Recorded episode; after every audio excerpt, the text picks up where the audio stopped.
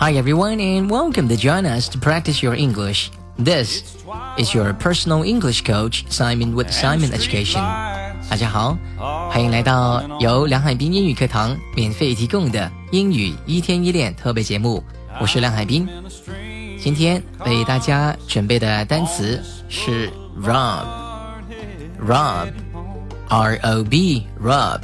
这个单词翻译成中文，它是抢劫、掠夺或者是窃取的意思。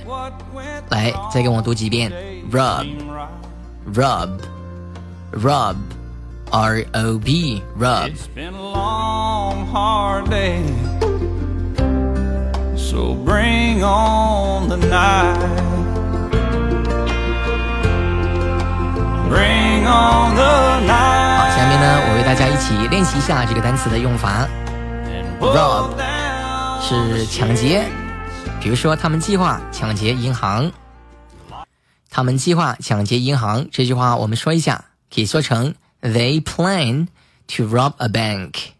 They plan to rob a bank. Rob a bank 是抢劫银行的意思。计划可以说成 plan，p l a n plan。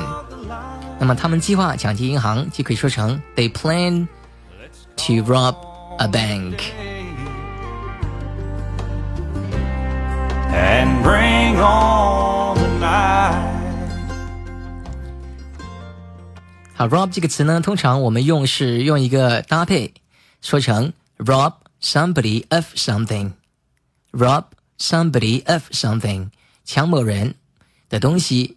比如说那个小偷抢了他的包，那么就可以说成 the thief robbed him of his bag。The thief robbed him of his bag。记住，它的用法是 rob somebody of something，抢某人某样东西。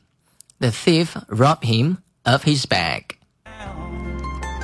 You know how to set things right.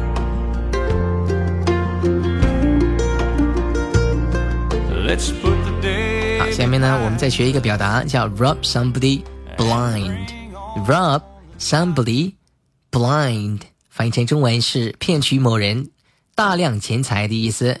骗取某人大量钱财，可以说成 rob somebody blind。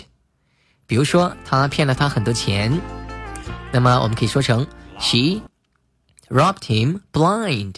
She robbed him blind. She robbed him blind. 他骗了他很多钱。 and turn on the feelings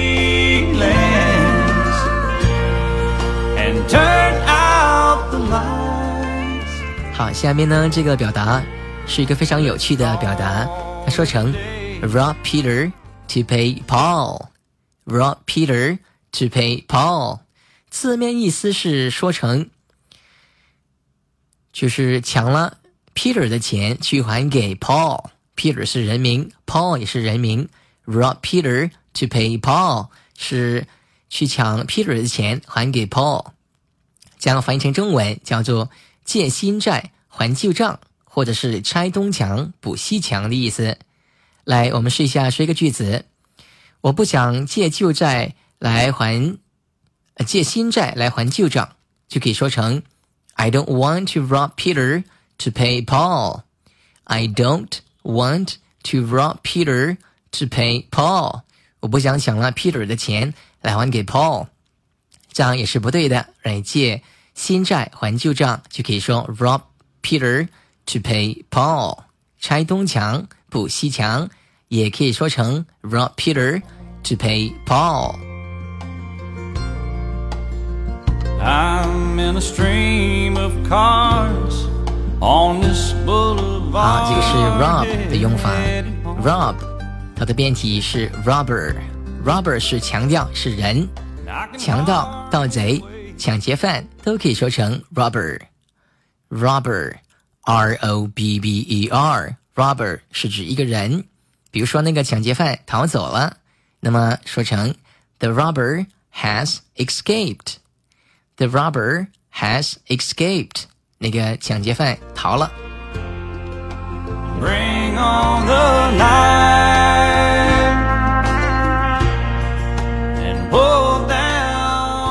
学一个单词 robbery。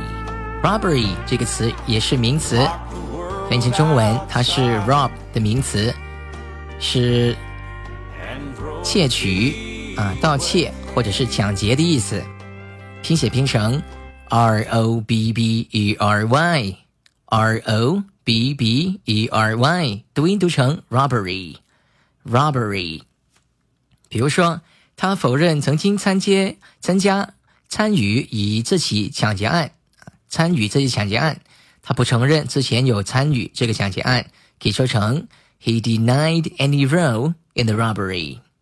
He denied any role in the robbery. Deny d e n y 是否认的意思，那么这里是过去时，变成 d e n i e d denied any role role r o l e 是角色啊，他不承认在这个抢劫当中担任任何的角色啊，就可以这样说：He denied any role in the robbery.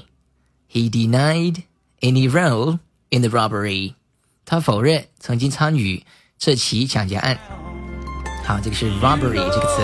How to set things right. Let's put the day behind us. 好了，今天的课堂就到这里。如果你想学习更多精彩的英语课程，请关注“英语一天一练”微信公众号，关注“英语一天一练”微信公众号，英语一天一练微信公众号。All right, now, thank you very much for listening to our program. This is your personal English coach, Simon with Simon Education. Bye for now. I'll see you next time. Turn on the